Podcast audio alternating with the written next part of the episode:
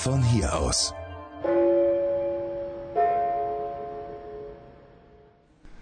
Willkommen am Hauptbahnhof Bochum. Mitten in Bochum gelegen, doch das war nicht immer so. Nachdem im Zweiten Weltkrieg Bochum zu 90 Prozent zerstört worden war, nutzten die Stadtplaner die Chance, statt die beiden alten Bahnhöfe Bochum Süd, der alte Hauptbahnhof, und Nord wieder aufzubauen, einen neuen Zentralbahnhof zu planen. Entworfen hat das heutige Gebäude ein erst 22-jähriger Architekt Heinz Hohl.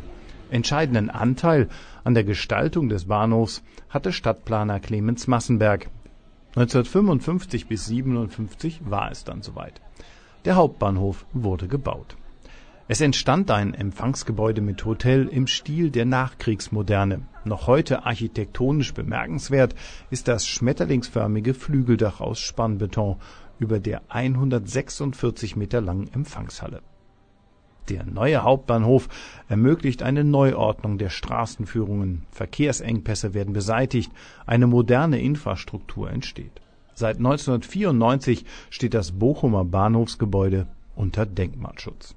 Dazu zählt auch das Bahnhofskino.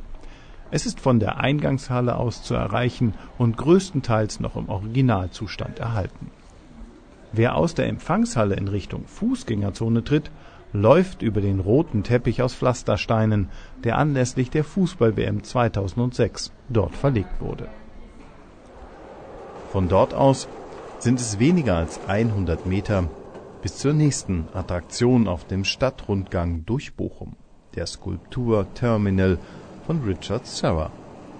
Gehen Sie bitte mit dem Bahnhof im Rücken rechts zur nächsten Kreuzung, dort über die Fußgängerampel zu der schon sichtbaren Metallskulptur.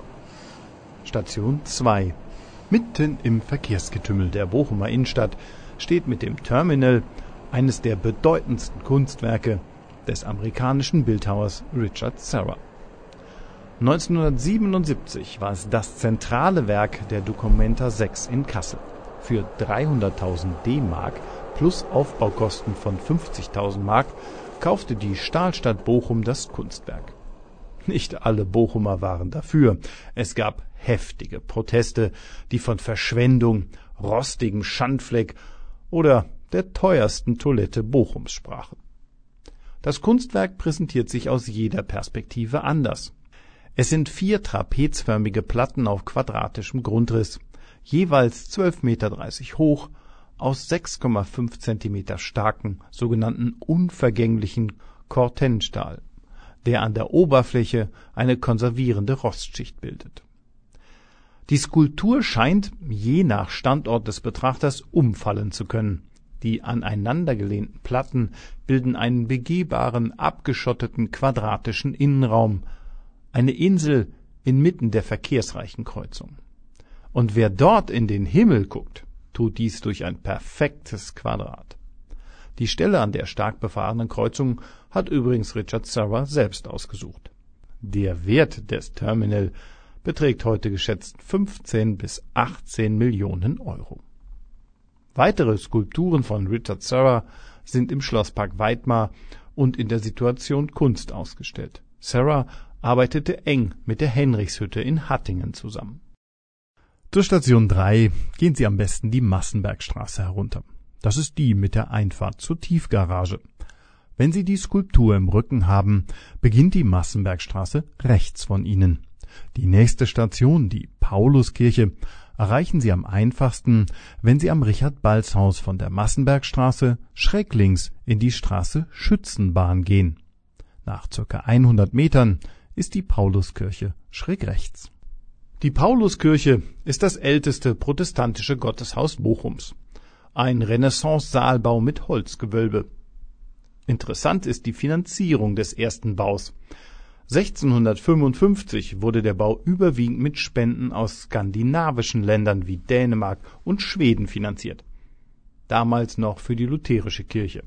Erst seit 1879 wurde sie umbenannt in Pauluskirche.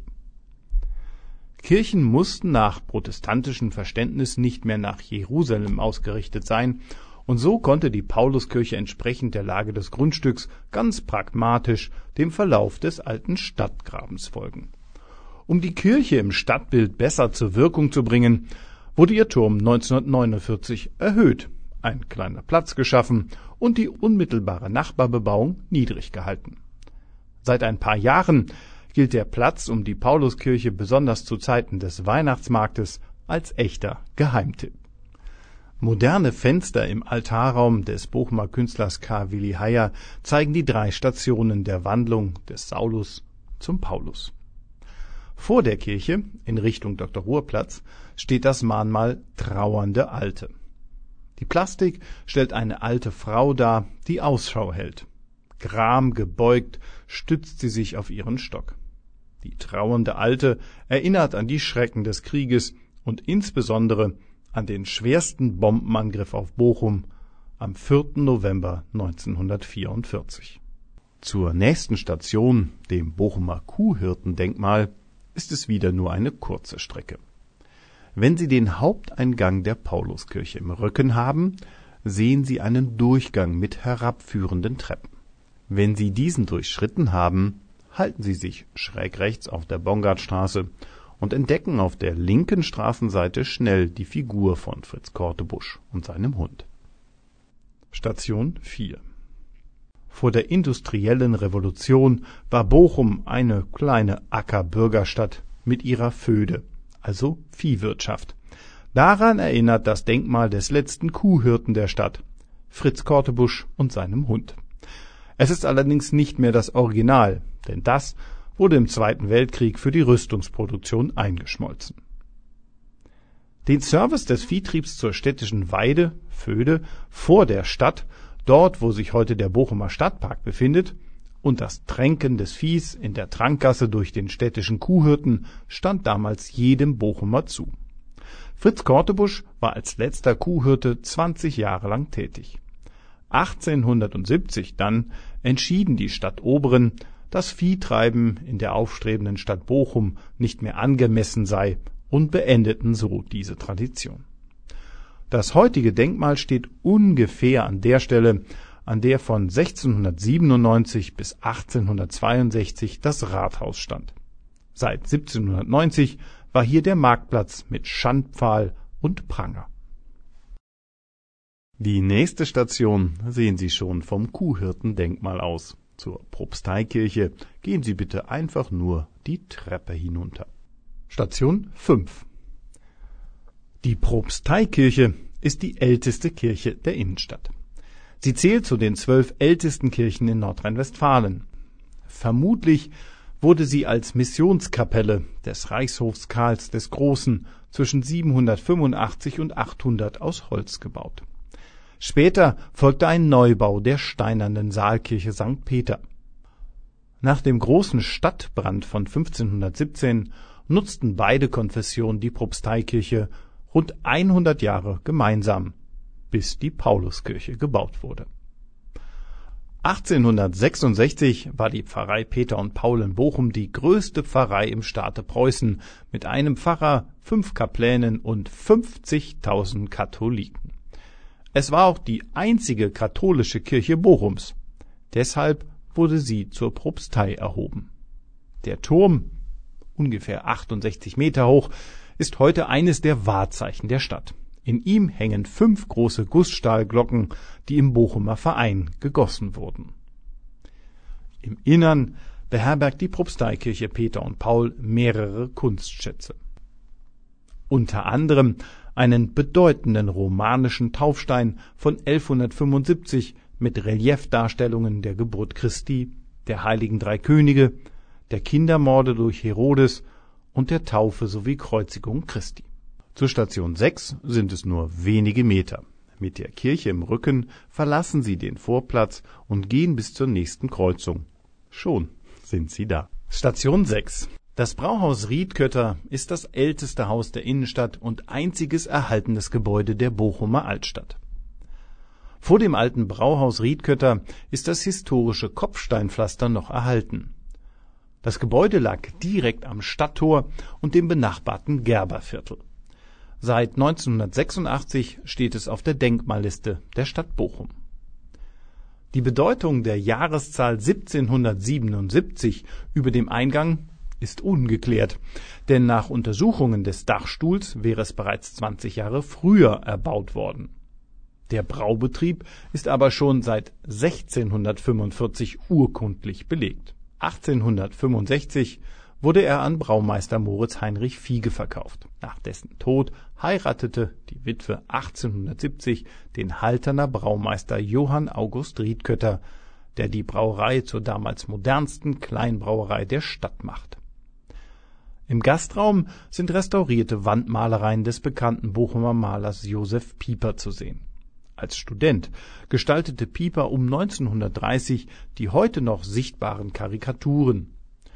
Dass das Gebäude überhaupt noch zu sehen ist, verdanken wir Dr. August Riedkötter, der im ersten Obergeschoss seine Arztpraxis unterhielt und sich hartnäckig gegen städtische Abrisspläne wehrte und damit das Gebäude rettete. Nächste Station auf dem Bochumer Stadtrundgang ist das Rathaus Bochum. Bitte gehen Sie mit dem alten Brauhaus im Rücken rechts die Straße hoch. Dort treffen Sie wieder auf die Bongardstraße, die Sie bitte rechts hinuntergehen. Station 7 Das Bochumer Rathaus gilt als einer der bedeutendsten Verwaltungsbauten des Ruhrgebiets. Auf 35.000 Quadratmetern gibt es rund 500 Büroräume. Im Stil der Neorenaissance 1931 erbaut, hat es einen streng symmetrischen Grundriss mit großem Innenhof, über den man zu drei Kassenhallen gelangte. Ursprünglich war das heutige Standesamt der Rathaussitzungssaal mit Glockenturm als Herzstück und zentral im Innenhof. Es wird flankiert von zwei schönen Brunnen von August Vogel. Links der Brunnen der Schönheit und rechts der Brunnen des Glücks. Das Bochumer Rathaus hat eine sehr sehenswerte Innenausstattung, vor allem in den Repräsentationsetagen. Dort sind Fußböden und Treppen aus Marmor. Besucher können rote Marmorsäulen sowie Decken und Türumrahmungen aus Eichenholz mit vergoldeten Lindenholzschnitten entdecken. Eine weitere Attraktion der Paternoster aus dem Jahr 1964. Auf dem Rathausbalkon hat es schon diverse Aufstiegsfeiern des VfL Bochum gegeben. Legendär sind die Fangesänge Wir steigen auf, wir steigen ab und zwischendurch UEFA Cup. Das Bochumer Rathaus Glockenspiel besteht aus 28 Gussstahlglocken mit einem Gesamtgewicht von 2,3 Tonnen. Wobei die schwerste Glocke 375 Kilo wiegt, während die leichteste nur etwa 4 Kilo wiegt. Das Glockenspiel war ein Geschenk des Bochumer Vereins von 1951 und gilt als eines der besten in Deutschland. Das ursprüngliche, im Zweiten Weltkrieg zerstörte Glockenspiel war das erste aus Gussstahl hergestellte Glockenspiel der Welt. Gussstahlglocken begründeten den Ruhm des Bochumer Vereins.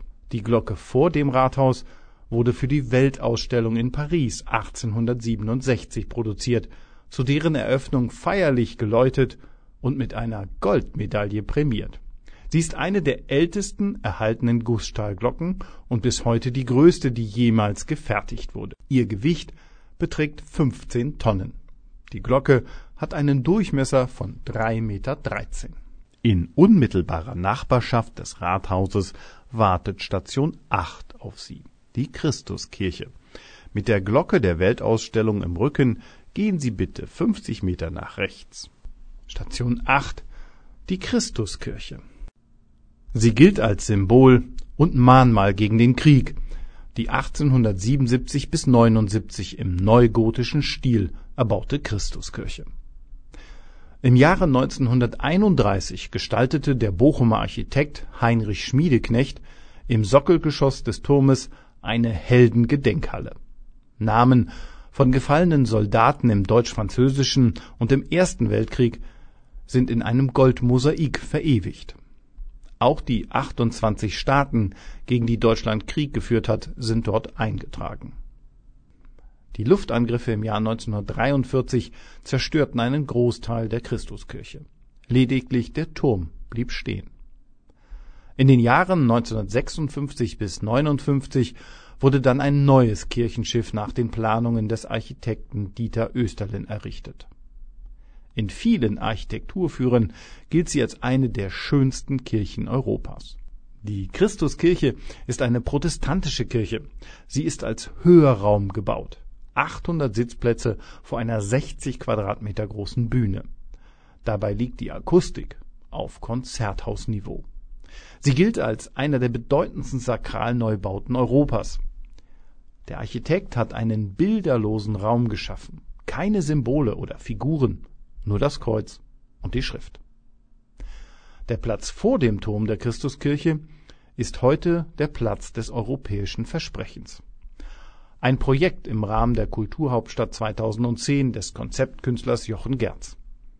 Erst fünf Jahre nach dem Jahr der Kulturhauptstadt waren 14.726 Namen auf im Boden eingelassenen 21 Namensplatten aus armenischen Basaltstein zu lesen jeder Name steht für ein Versprechen.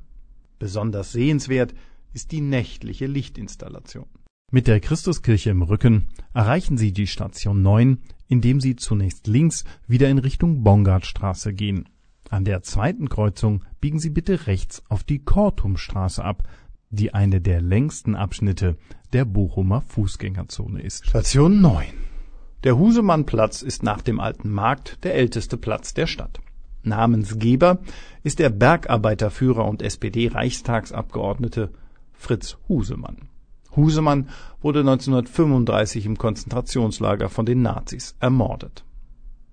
Für die Bochumer ist es seit 1863 Standort der Gerichtsbarkeit.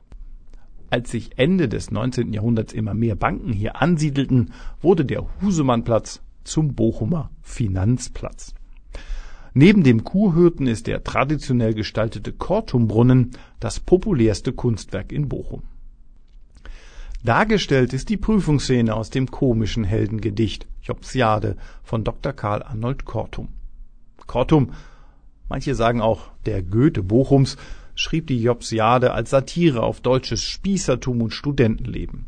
Später illustrierte Willem Busch die Jobsiade, aus der zwei Zeilen in der Brunnenplatte eingraviert sind über diese Antwort des Kandidaten Jobses geschah allgemeines Schütteln des Kopfes. Zum Anneliese Brost Musikforum Ruhr folgen Sie bitte der Kortumstraße weiter. Nach dem Überqueren des Südrings an der Fußgängerampel gehen Sie bitte bis zur nächsten Kreuzung weiter und dort rechts in die Straße Kerkwege. Am Ende davon quert die Viktoriastraße und die Station 10 liegt direkt gegenüber. Station 10. Seit Oktober 2016 ist es eines der kulturellen Aushängeschilder Bochums. Das Anneliese Brost Musikforum Ruhr. Es ist mehr als die lang ersehnte eigene Spielstätte für die Bochumer Symphoniker. Ein Ort der Begegnung, ein Ort des kulturellen Austausches, Probe- und Auftrittsmöglichkeit des Jugendsinfonieorchesters und der 80 Ensemble der Bochumer Musikschule mit ihren rund 10.000 Musikschülern.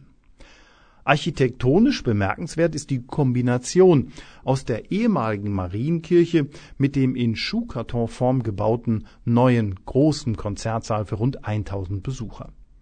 Die einstige neogotische Marienkirche bietet das Foyer die viereinhalb Tonnen schwere Kirchenglocke übernimmt den Pausengong. Möglich wurde die Wirklichkeit der Vision Musikforum durch großes Engagement der Bevölkerung.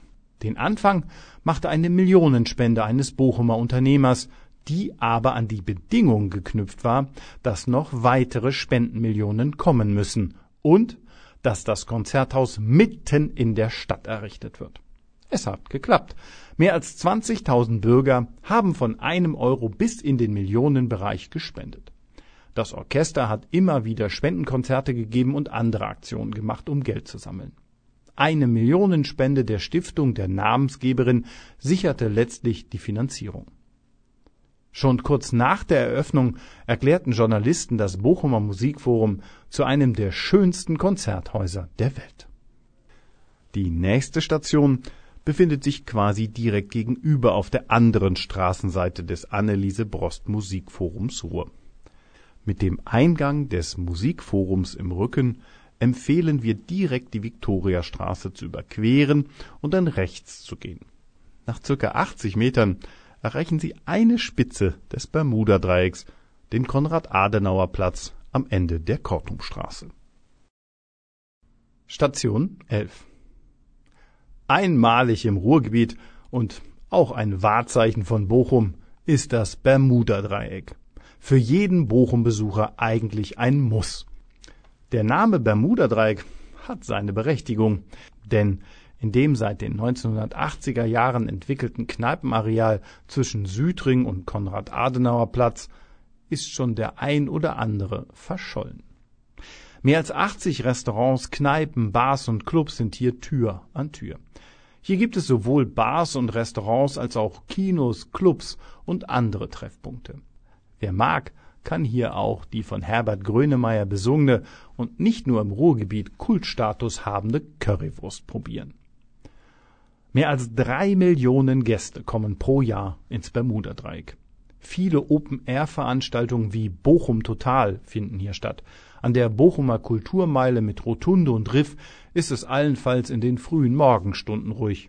Direkt angrenzend in südlicher Richtung ist das Innviertel Ehrenfeld.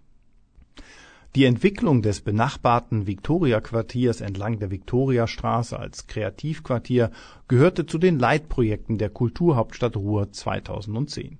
Sichtbare Ergebnisse davon sind die fest installierte Open-Air-Bühne am Konrad-Adenauer-Platz, das Kulturzentrum Rotunde im ehemaligen Katholikentagsbahnhof sowie das schon beschriebene Anneliese Brost Musikforum Ruhr. Zur Station 12 empfehlen wir den Weg die Kortumstraße hoch und dann schräg rechts in die Brüderstraße vorbei an zahlreichen Bars, Kneipen und Geschäften. Am Ende der Brüderstraße überqueren sie den Südring an der Fußgängerampel und gehen in die Luisenstraße gerade zum Dr. Ruhrplatz. Station 12 Nach der fast vollständigen Zerstörung der Bochumer Innenstadt wurde 1959 der Dr. Ruhrplatz angelegt.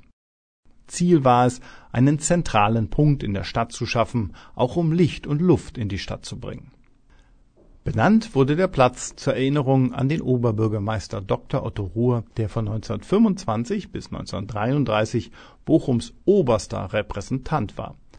Er wurde von den Nazis der Verschwendung beim Bau des Rathauses bezichtigt und in den Selbstmord getrieben in der Mitte des Platzes ist eine Gedenkplatte für Dr. Ruhr in die sternförmige Pflasterung eingelassen. Seit 2009 kennen viele Besucher des Bochumer Weihnachtsmarktes diesen Platz gut, denn hier fliegt der Weihnachtsmann zweimal täglich drüber hinweg. Nachdem er von den Kindern gerufen wird, schwebt er auf seinen von Rentieren gezogenen Schlitten in luftiger Höhe von 33 Metern über den Dr. Ruhrplatz. Es ist ein Hochseilspektakel der bekannten Artistenfamilie Falco Traber. Gegenüber dem Cortum Carré an der Ecke Dr.-Ruhr-Platz-Huhe Straße befand sich seit 1861 die Bochumer Synagoge, ein neoromanischer Bau, der Ende des 19. Jahrhunderts im maurischen Stil umgestaltet wurde. Die jüdische Volksschule war nebenan untergebracht. Heute erinnert eine Gedenktafel an die 1244 Mitglieder der jüdischen Gemeinde und die Synagoge die in der Nacht vom 9. auf den 10. November 1938 vollständig niedergebrannt wurde. Zur nächsten Station verlassen Sie bitte den Dr. Ruhrplatz in Richtung der Pauluskirche. Lassen Sie die Kirche aber links liegen und folgen der Pariser Straße und gehen am Kurhirtendenkmal vorbei bis zur Propsteikirche. Diese Kirche lassen wir rechts liegen und gehen weiter auf der Beckstraße bis zur Kreuzung mit dem Ostring überqueren Sie den Ring und wenden sich links, bis Sie rechts in die Bergstraße einbiegen können. Von dort erreichen Sie die neue Synagoge und das Planetarium über die Kurfürstenstraße am Rande des Stadtparks und die Lorenz-Rebbert-Allee. Station 13 Die Ursprünge der jüdischen Gemeinde in Bochum lassen sich bis 1616 zurückverfolgen. Hier befinden sie sich an der sogenannten Neuen Synagoge. Sie wurde 2007 offiziell eingeweiht und gehört zur jüdischen Gemeinde Bochum-Herne-Hattingen. Die ursprüngliche Synagoge wurde von den Nazis zerstört. Die jüdische Gemeinde Bochum-Herne-Hattingen ist die zweitgrößte Gemeinde in Westfalen. Architektonisch betrachtet ist die eigentliche Synagoge ein mächtiger Kubus. An den Außenflächen des Blocks, der fast völlig geschlossen ist, bildet das flache Relief der Steinverkleidung ein Ornament von Davidsternen. Eine Besichtigung der Synagoge sowie Führungen sind nach Absprache möglich. Station 14 Zeiss Planetarium Direkt in Sichtweite der neuen Synagoge befindet sich das Planetarium Bochum. Es beherbergt einen der modernsten Projektoren der Welt. Er bringt mit modernster Technik über 9000 leuchtende Sterne auf die riesige Kuppel. Der Projektor simuliert den Himmel zu jeder beliebigen Zeit und an jedem beliebigen Ort der Erde. Besucher können in bequemen Sesseln weit mehr als Sternkonstellationen betrachten. Gezeigt werden Ansichten ferner Welten. Galaxien erscheinen im Bild und Filmsequenzen verdeutlichen kosmische Zusammenhänge. So entstehen Shows, in denen der Blick über den mit bloßem Auge sichtbaren Himmel weit hinaus ins All geht. Die Shows werden dabei fast immer selbst von Astronomen, Technikern und Grafikern des Planetariums Bochums produziert. Wobei wichtig zu wissen ist, ein Planetarium ist kein Museum, soll heißen, es gibt zwar während der Öffnungszeiten wechselnde Ausstellungen zu verschiedenen kosmischen Themen, die Sie sich anschauen können, aber die eigentlichen Attraktionen sind die wechselnden Planetarium-Shows.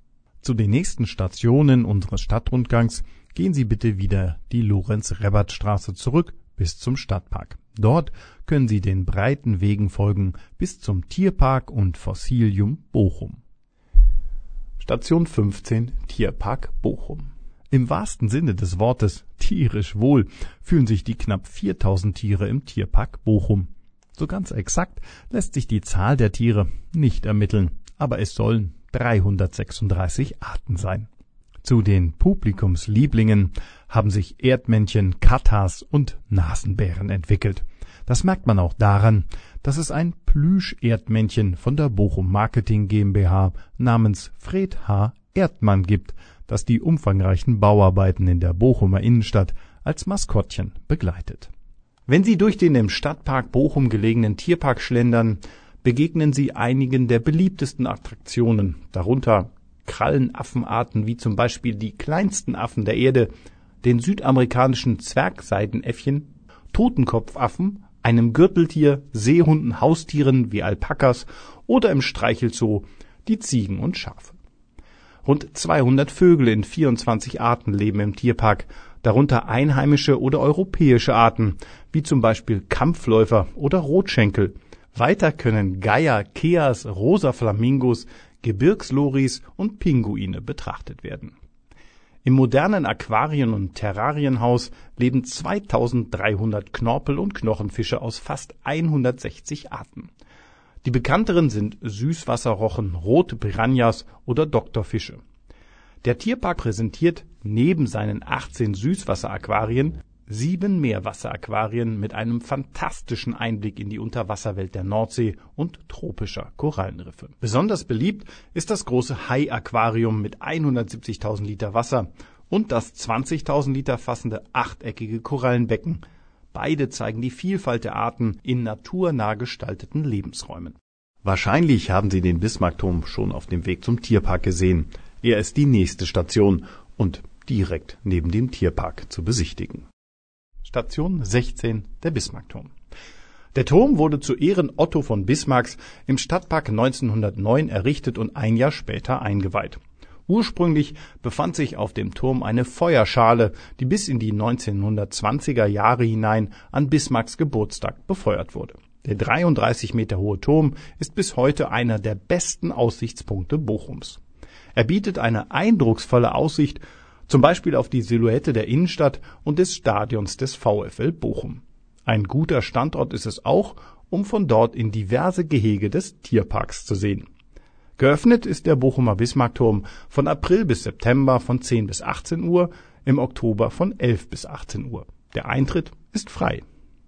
Besucher erwartet zunächst die Eingangshalle mit der Nische, in der einst eine Büste des Reichskanzlers stand.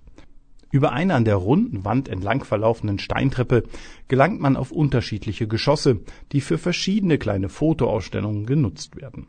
Schließlich erreicht man die Galerie, die um die Rotunde verlaufend als Aussichtsplattform dient.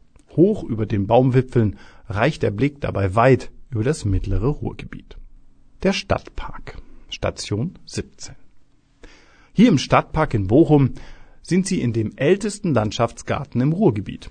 Geplant und ausgeführt im englischen Stil der klassischen Gartenarchitektur. Er wurde 1876 eröffnet und dann bis 1903 ausgebaut. Heute nimmt der Stadtpark eine Fläche vergleichbar mit etwa 31 Fußballfeldern ein. Besucher entspannen sich zwischen modernen Skulpturen oder fremdländischen Laubgehölzen. Wobei die Bochumer Bevölkerung nicht nur im Sommer den Stadtpark intensiv zum Erholen, Spielen und sich Treffen nutzt. Auch für Familien mit Kindern hat der Stadtpark viel zu bieten. Einen Minigolfplatz, den Abenteuerspielplatz im Grünen oder den großen Wasserspielplatz im Sommer. Für eine süße Abkühlung oder eine Stärkung bietet sich das Milchhäuschen an. Eines von Bochums heimlichen Wahrzeichen. Fast jeder Bochumer kennt es.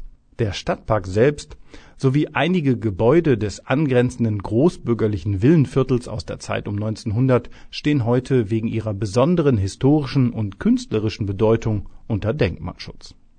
Zum Kunstmuseum der Station 18 begeben Sie sich bitte zum südwestlichen Ende des Stadtparks. Das Kunstmuseum befindet sich an der Ecke Bergstraße, Kurfürstenstraße.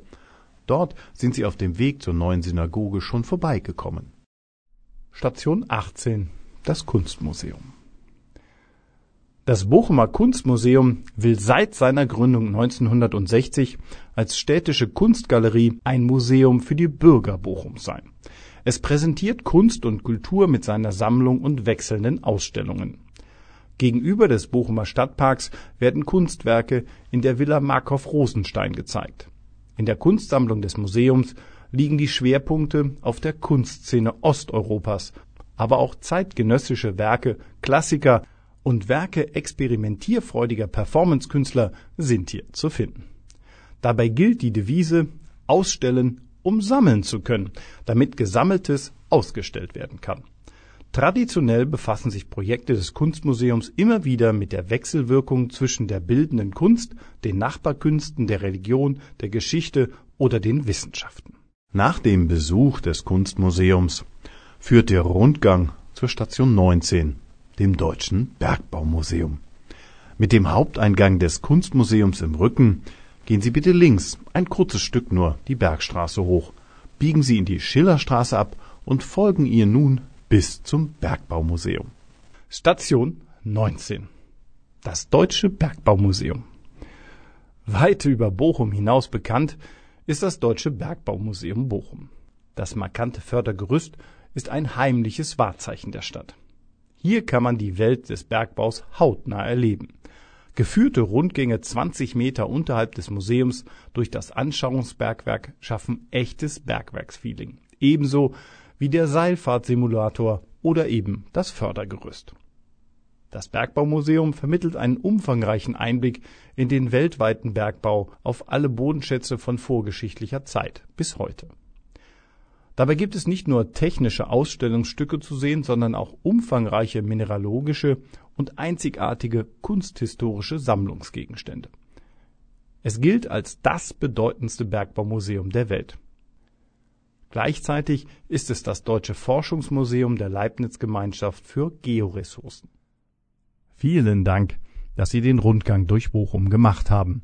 Weitere Attraktionen und Anregungen für Ihren Aufenthalt in Bochum erhalten Sie bei der Touristinfo von Bochum Marketing in der Ruhestraße 9 oder im Internet unter www.bochum-tourismus.de. Bis bald in Bochum. Bochum von hier aus.